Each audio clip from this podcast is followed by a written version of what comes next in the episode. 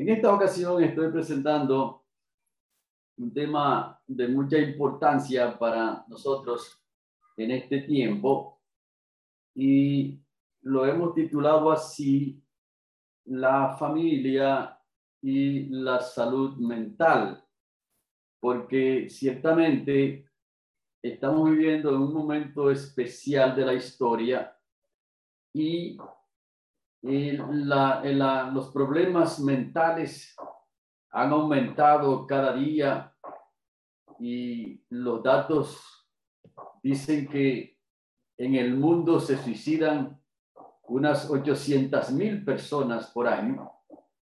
Y en nuestro país las cosas no son tan halagüeñas en esa materia porque los datos locales también dicen que aquí en el país se suicidaron en el primer trimestre unas 148 personas. Y unos datos muy lamentables también es que está aumentando el suicidio entre niños y adolescentes. Eh, ese es un dato interesante y preocupante a la vez en ese sentido. Entonces, el propósito que tenemos para esta presentación es que nosotros podamos, en el nombre de Cristo, ser cuidados, cuidar nuestras mentes de, los peligros que ciertamente están y también para que estemos motivados para ayudar a otras personas a, cuidar su salud mental y su salud espiritual y por lo tanto su vida. Porque hay una serie de síntomas que las personas presentan antes de cometer una decisión fatal en contra de su vida.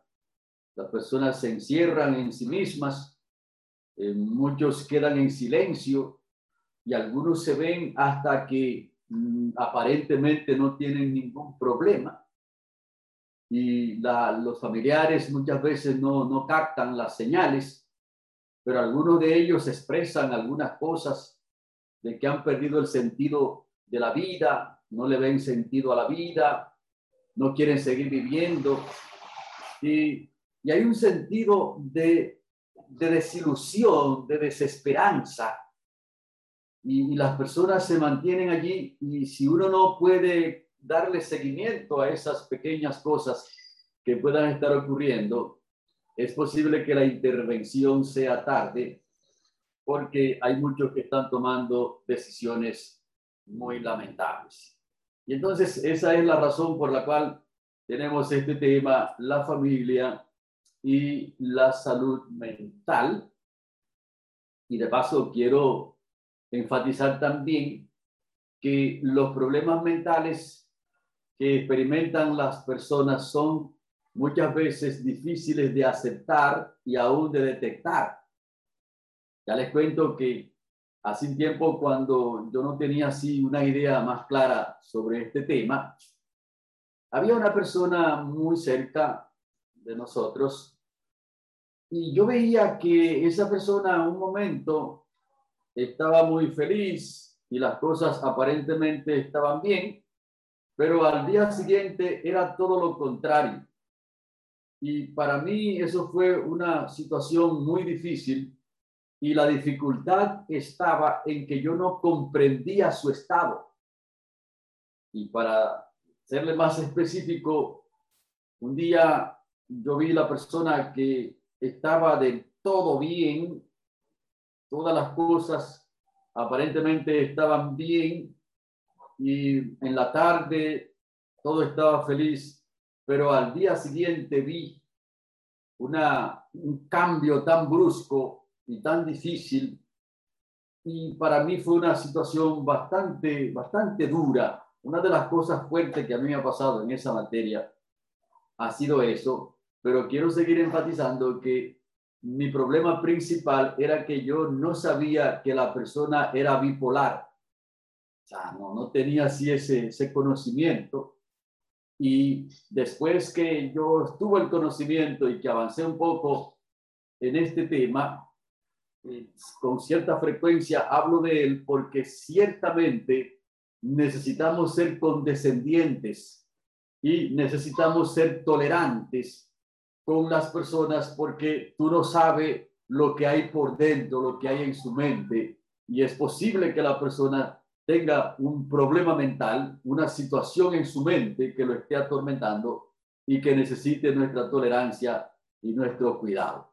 Así que la salud mental es vital para el desempeño normal de todos los seres humanos.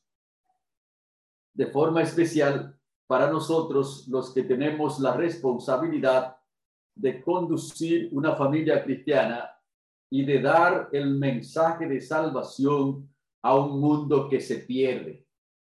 Entonces, es interesante estas cosas porque también los asuntos mentales están rodeados de una cantidad de, de, pensamientos de las personas que, que, rodean a los familiares, como que una persona no se puede enfermar de la mente. De hecho, eh, en estos lugares, cuando alguien está enfermo, tiene alguna situación mental, dice, está enfermo de los nervios, porque se nos hace como difícil aceptar las enfermedades mentales. Y aún más, hay muchos creyentes eh, muchos cristianos específicamente, que en su, en su concepto del cristianismo, ellos entienden que una persona no puede padecer, un creyente no puede padecer alguna situación mental.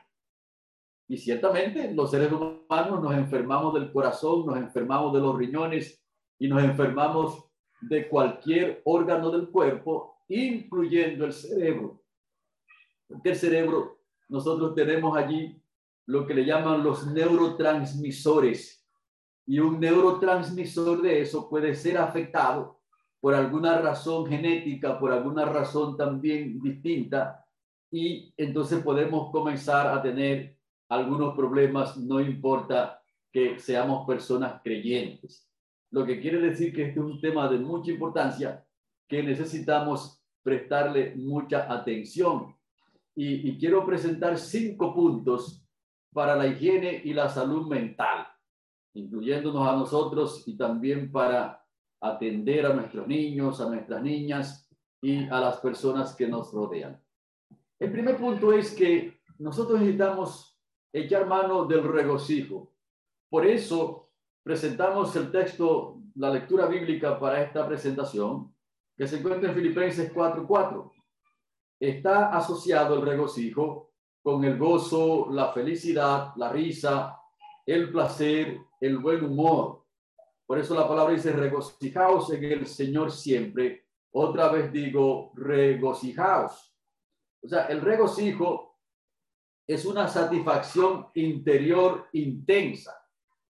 Es decir, que la persona eh, en, su, en su mente, en su interior, siente paz, siente tranquilidad y siente incluso que aunque en el exterior hayan algunos problemas, la persona no pierde la esperanza y por eso incluso puede cantar y puede incluso sentirse bien en medio del dolor, porque el regocijo es una, es una satisfacción interior.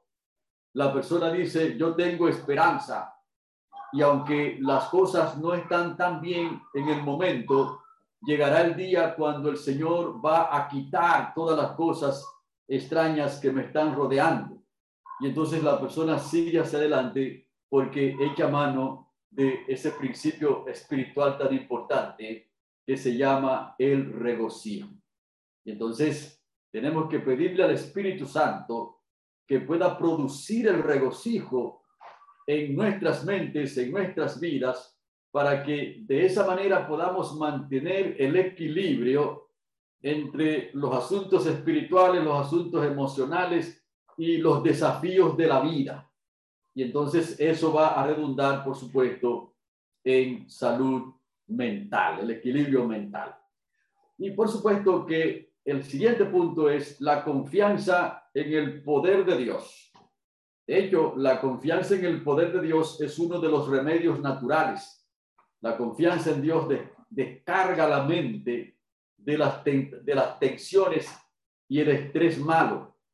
Interesante porque nosotros necesitamos un nivel de estrés eh, normal, tolerable, como dicen los expertos en esto, pero cuando ese nivel de estrés sube a niveles muy altos, entonces puede hacer daño.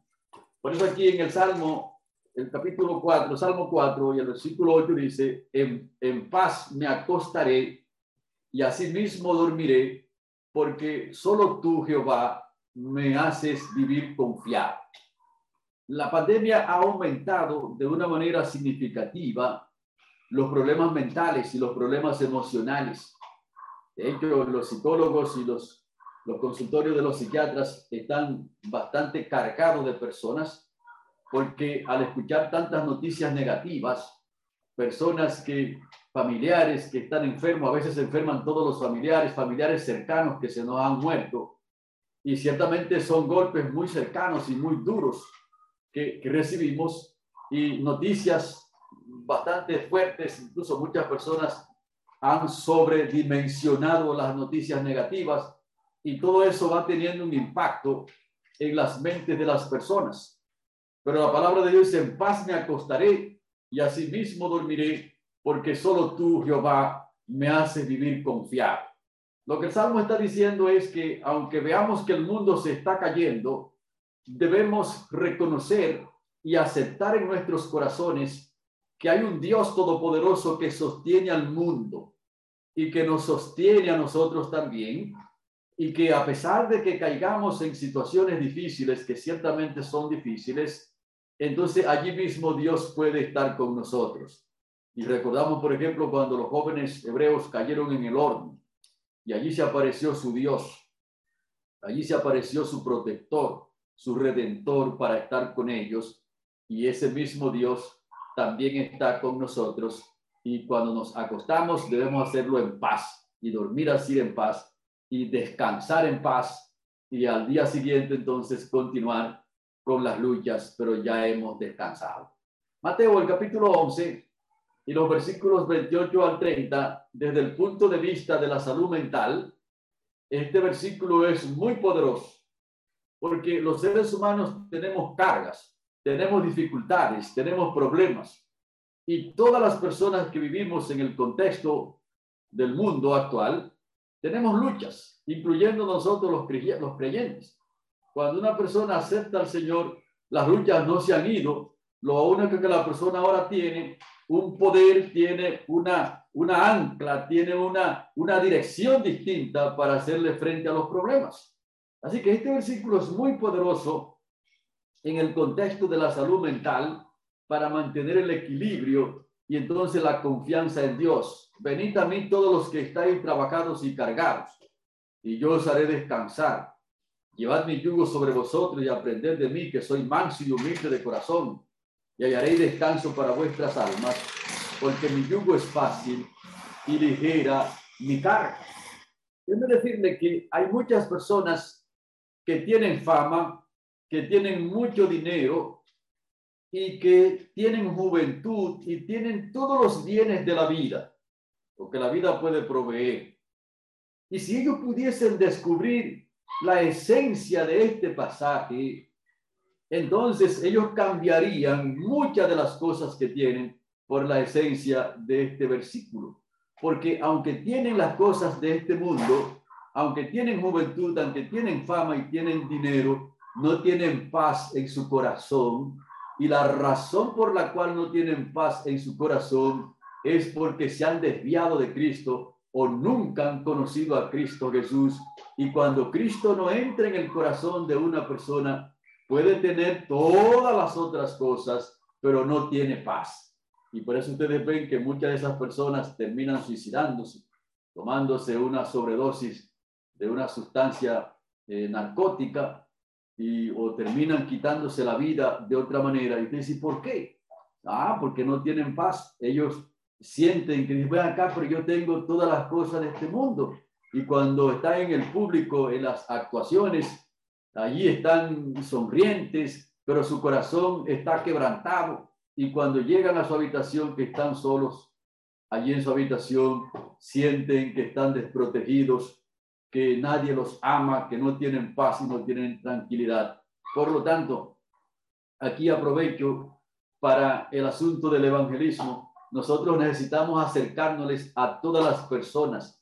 mientras más famosa es la persona, mientras más grande y mientras más asunto de este mundo tiene, tenemos que acercárnosles porque le falta a Cristo y el que no tiene a Cristo en su corazón realmente no tiene nada. Otro punto importante es no dar cabida a las preocupaciones, o mejor dicho, no permitir que las preocupaciones controlen nuestra vida. Yo sé que por alguna razón o por alguna cosa que estamos haciendo aquí en este mundo, todos de alguna manera estamos preocupados, por alguna razón. Así que la confianza en Dios da como resultado un manejo adecuado de las preocupaciones. Por eso, primera de Pedro 5, 7 dice, echad vuestra ansiedad sobre él, porque él tiene cuidado de vosotros. Y este pasaje es de mucha importancia para poder mantener la salud mental y el equilibrio que nosotros necesitamos tener. Tenemos preocupaciones, pero ¿qué debemos hacer con esas preocupaciones? Llevárselas a Cristo Jesús, echarlas eh, sobre Él, porque Jesucristo llevó nuestros pecados, llevó nuestras enfermedades, llevó nuestros dolores y llevó también nuestras preocupaciones. Así que es un asunto sumamente extraordinario lo que nosotros estamos viviendo aquí en esta tierra. Por lo tanto, el Señor quiere que, podamos avanzar firmes y que podamos comprender estos principios sencillos que por falta de ellos una gran cantidad de personas eh, no están eh, eh, buscando al Señor y logrando la victoria en su nombre glorioso. Así que otro punto de mucha importancia, ¿qué es la ansiedad? O sea, yo lo ilustro algunas veces como querer cruzar el río sin antes llegar a él. Y esa es una condición muy humana. Eh, hay muchas personas que están almorzando y cuando están almorzando están diciendo, ¿y qué vamos a cenar nosotros eh, en la tarde? O sea, están, están almorzando y están preocupados por la cena. O sea, la ansiedad es estar excesivamente preocupado y de manera continua. La persona puede sentirse cansada con taquicardia y otras reacciones físicas y cree que el mundo se está cayendo, pero lo que tiene es una preocupación desmedida.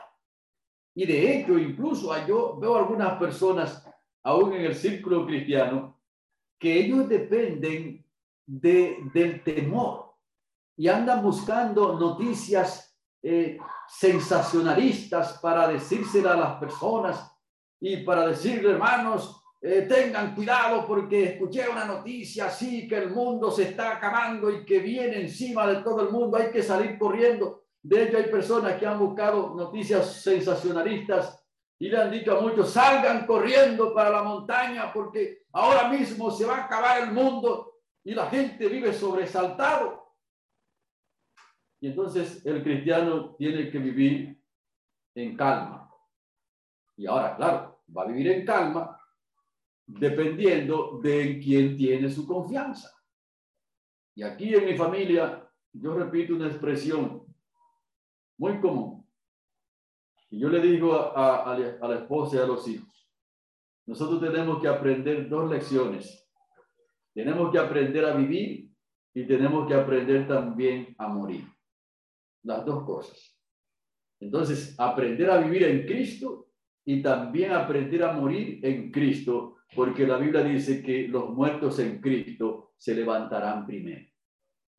Y entonces con esos conceptos, avanzar hacia adelante, pero no dejarnos eh, preocupar de una manera excesiva, no vivir bajo, bajo la tensión del temor y bajo la tensión de, de las cosas que están pasando en este mundo, porque las personas que viven así son aquellos que todavía no se han anclado en Cristo Jesús, que todavía le falta echar mano de la vida eterna. Así que nosotros no debemos estar excesivamente eh, preocupados y de una manera inadecuada. Tenemos que preocuparnos, sí, pero no de la manera como lo están haciendo muchas personas. Y otro punto muy importante aquí para que la familia mantenga la salud mental y cada persona individual pueda avanzar es que nosotros debemos ser transparentes. Y ustedes pueden decir, ¿cómo? que la transparencia es un elemento vital para mantener la salud mental. Así es. La transparencia es definida por el gran diccionario de la lengua española como el cuerpo que deja ver con toda claridad lo que hay detrás de él. Y entonces hay un asunto de la naturaleza humana pecaminosa que se llama la hipocresía. Y entonces hay muchas personas que viven en ese nivel. Y entonces el que vive en la hipocresía es una persona que no puede ser transparente, porque el hipócrita y el mundo vive en esa burbuja de hipocresía, se presenta, o sea, se muestra ante los demás como lo que realmente no es. Hay muchas personas que quieren, por ejemplo, presentarse ante el mundo que son ricos y quieren vivir como ricos cuando ellos realmente no son ricos. Y cuando tú quieres hacer eso, mi estimado y mi estimada, tiene un problema serio de transparencia. Usted debe presentarse tal como es y decir las cosas correctas. Si usted falló en un punto, en una situación, analice y cuando usted se da cuenta que falló, lo mejor para su salud mental es que usted diga si realmente eh, yo he fallado y yo fui el responsable de esta situación y entonces haré lo posible para que las cosas eh, se resuelvan. Y entonces cuando usted hace eso, usted descarga su mente y no vive entonces haciendo un esfuerzo artificial para presentarse como realmente como lo que usted no es y como quiera va a quedar mal. Le pongo un ejemplo. Cuando una persona está imputada de un delito y la persona hace un esfuerzo para tratar de ocultar el delito, entonces lo que hace es que se deteriora. Por eso la Biblia dice que el que encubre sus pecados no prosperará, mas el que los confiesa y se aparta alcanzará misericordia. Y ese, eso es Proverbio 28, 13, y eso entra directamente aquí, en este punto de ser transparentes. Y si le hago una pregunta, en estos días vi a unos imputados que han admitido los hechos. Y, y entonces han dicho, sí, realmente nosotros eh, cometimos los hechos. Y y estamos de acuerdo a que lo que están diciendo así es. Y, y, entonces admitimos y están colaborando incluso con las personas que están investigando. Usted puede estar seguro de lo que le estoy diciendo. La mente de esas personas ya tiene un alivio, ya tiene un descanso, porque admitieron los hechos. Y entonces están siendo transparentes. Pero también quiero decirles que las personas que no admiten los hechos y que andan buscando, moviendo cielo y tierra para tratar de ocultar lo que no pueden ocultar, usted puede estar seguro que mentalmente están atormentados y que no pueden ser curados en ese nivel porque no están siendo transparentes. Yo quiero decirle, hermanos, que si hay un principio grande, si hay un principio poderoso al que nosotros tenemos que hacerle caso, es al principio de la transparencia. Es decir, pedirle a Dios que nos ayude a presentarnos delante de Él y delante de las personas que nos rodean tal como somos. Y entonces eso contribuye de una manera muy fuerte a, los, a los asuntos mentales y espirituales, de tal manera que podamos avanzar y ser distintos a lo que otros piensan. Así que hay un refrán que dice que el que nada debe, nada teme. Este refrán se refiere a una persona que tiene la conciencia tranquila. Y si tiene la conciencia tranquila, entonces sencillamente va a dormir tranquila.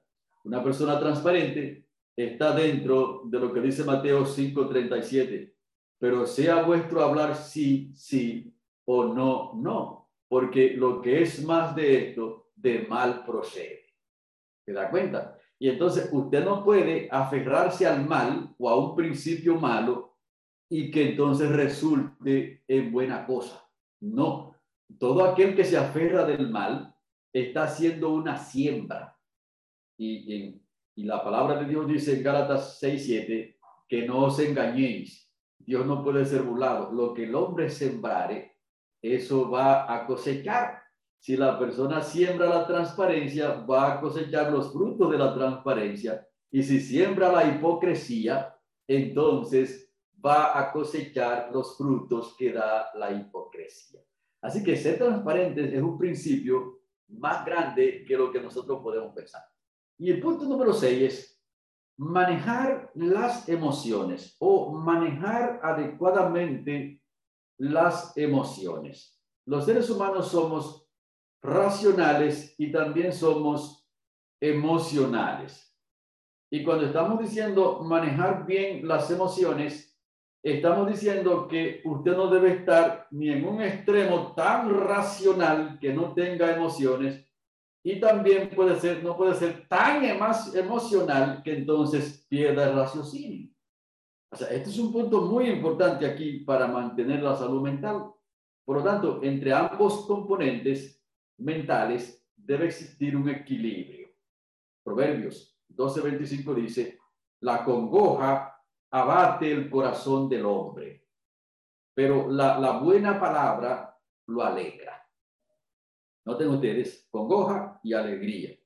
¿Por qué? Porque el ser humano es racional, los seres humanos somos racionales, pero también somos emocionales.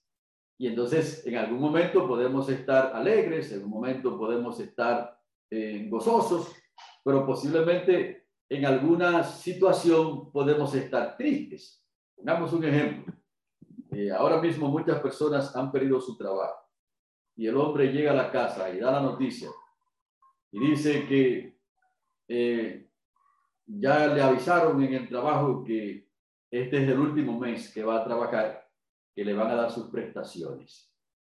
La esposa y los hijos tienen dos reacciones hacia esa noticia. O pueden escandalizarse y comienza la esposa para decir, ¿y qué, cómo vamos a pagar la, la, el colegio de los hijos? ¿Qué va a pasar con la ropa, con la comida?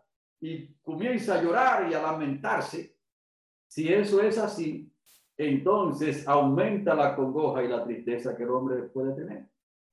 Pero si toma el camino distinto y le dice al hombre, mira, eh, no es buena noticia la que nos está dando, pero ten confianza en, en nuestro Dios. Este es un momento de aferrarnos a nuestro Dios. Y le dice, no he visto justo desamparado, ni su simiente que mendigue pan. Así que vamos hacia adelante, vamos a buscar otros medios, vamos a buscar otro trabajo, vamos a tirar currículo por aquí, vamos a hablar con fulano de tal, pero ten seguro que Dios nos va a sacar de esa situación. Entonces se cumple la última parte del texto. El hombre vino acongojado, vino con, con un down, vino, vino mal, pero ahora la palabra de la esposa y de los hijos, entonces le alegra le da esperanza le da entonces consuelo. Y entonces nosotros debemos vivir en ese equilibrio, en las luchas, y entonces verle el lado positivo a las cosas. Y hace un tiempo en este punto que estoy presentando aquí, hubo un hermano de la iglesia que en un cambio de gobierno, entonces lo, lo liquidaron, lo, lo cancelaron. Y ese hermano, en esos días que lo liquidaron, se cayó herido de muerte se le veía en el rostro la herida. Y déjeme decirle que es bueno uno observar los, los sentimientos y, y las situaciones que la demás gente tiene y, y ponernos en sus zapatos. Y el hermano estaba muy acongojado. Y allí había un, un hermano con un sentido de las cosas muy, muy positivo. Y el hermano le dijo, no te apures, fulano. Ahora tú vas a entrar en este trabajo que yo estoy haciendo. Y tú verás que el Señor te va a ayudar. Y el hermano entonces entró y el Señor comenzó a bendecirlo. Él andaba a pie, compró un motor. Y yo noté también incluso que hasta se puso un poquito más gordito, porque la bendición fue grande. Y cuando él vio que el Señor lo protegió y le dio la fuerza y que ese hermano lo alentó, y entonces dijo, mm, debieron haberme cancelado más a tiempo, porque ahora estaba ganando más dinero, se sentía mejor. Después encontró la oportunidad y consiguió una residencia, se fue a los Estados Unidos y vive allá. Hace unos años atrás que lo vi en una iglesia allá y lo vi hasta más blanco, lo vi más, más, más en mejor condición. Ahora, eso quiere decir, hermano, por eso que nosotros tenemos que manejar bien nuestras emociones. Y en un momento podemos vernos atacados, podemos vernos en momentos difíciles, como se vio Job, como se han visto otros siervos y siervas de Dios, pero tenemos que manejar adecuadamente nuestras emociones. Y por eso Proverbios 15, 13 dice, el corazón alegre embellece el rostro, pero el dolor del corazón abate el espíritu. No, no podemos permitir que las circunstancias nos abatan, tenemos que buscar aliento y buscar la manera de respirar y confiar en nuestro Dios. Por lo tanto, las emociones como el buen humor, el agradecimiento, la alegría y el gozo permiten que el cerebro produzca sustancias que favorecen la salud mental como son las endorfinas. Las endorfinas se activan con las emociones positivas y entonces hacen que el cerebro tenga eh, salud mental, pero también las emociones negativas como el resentimiento. Y debo decirle que millones de personas están llenos de resentimiento, hay muchos, muchos problemas. Y quiero decir también que hay razones, muchas, incluso válidas, para que exista resentimiento en el corazón de mucha gente, pero nosotros no podemos dejarnos abatir de esas cosas y debemos incluso estar capacitados para trabajar con personas que están llenos de resentimiento. Hay muchos jóvenes y personas que han sido maltratados y muchas mujeres desde pequeñas han sido violadas, han sido maltratadas incluso por familiares y tú ves que están llenas de resentimiento y están llenas de problemas y llenas de situaciones, y tú dices, ¿por qué? Ah, que han sido golpeadas. Y por eso es que tenemos que entender estas cosas para eh, ser condescendientes, eh, ser tolerantes con las personas que sufren, ser compasivos con las personas que sufren, porque ciertamente vivimos en un mundo quebrantado, en un mundo que tiene muchos problemas y necesitamos entonces ayudarnos unos a otros y para eso debemos estar mentalmente eh, bien equilibrados para ayudar a las personas. Mucha gente está lleno de odio, también la tristeza, el, sentirse fracasado. Eh, todo eso permite que el cerebro produzca sustancias nocivas que pueden envenenar el cuerpo, como son los niveles muy elevados de cortisol, que también son unas hormonas que se activan en el cerebro y entonces pueden, en sus, eh, en, sus estados muy elevados, entonces pueden comenzar a que la persona tenga muchos problemas mentales, diversos problemas, porque de hecho cuando nosotros hablamos de problemas mentales, la gente piensa como que ya esas personas que están por ahí, que ya andan caminando en las calles y que ya no, no tienen ni siquiera conciencia de la vida. No, nosotros tenemos que cuidar nuestras mentes y tenemos que tener conciencia de estas cosas, incluso ser preventivos, para, para que podamos entonces estar en, buena comunión con estos asuntos. Y hay otros elementos que son vitales para esto, para mantener la, la salud mental, y, y, son los remedios naturales, como son el agua, el, el buen uso del agua por dentro y por fuera, el ejercicio físico, principalmente las caminatas, el aire puro, aprender a tomar el aire puro por, por la nariz y botarlo por la boca para que nuestro cuerpo esté bien oxigenado. El descanso también, hermanos, este es un mundo que va con una carrera muy seria y nosotros necesitamos sacar algunos periodos para descansar en cuerpo y alma de tal manera que podamos ser restaurados porque el descanso es un elemento eh, eh, natural que restaure el cuerpo. Por eso las empresas, por ley, tienen la obligación de darle un tiempo de, vaca de vacaciones a los empleados y esas vacaciones uno no puede tomarla para hacer un trabajo intenso, sino que debe tomar mucho tiempo para descansar y reponer las energías. Y eso entonces va en, en beneficio de la salud mental. Otro punto importante es la temperancia. Y la temperancia nosotros la definimos como el uso racional de las cosas que son buenas, de los alimentos, las bebidas que son saludables, eh, el uso racional de eso y abstenerse totalmente de comidas y bebidas que sean dañinas para el cuerpo, porque todo lo que nosotros comemos tiene un efecto en nuestro cerebro. La alimentación balanceada también, balancear entonces la alimentación entre los elementos de los varios elementos que hay, la pirámide de alimentación, entonces comer de una manera balanceada para que también pueda haber balance en el organismo, la luz solar, es un elemento también de los remedios naturales. Y como mencionamos en uno de los puntos de arriba, la esperanza y la confianza en Dios. Entonces, hermanos y hermanas, nosotros necesitamos ser equilibrados en esta batalla entre el bien y el mal.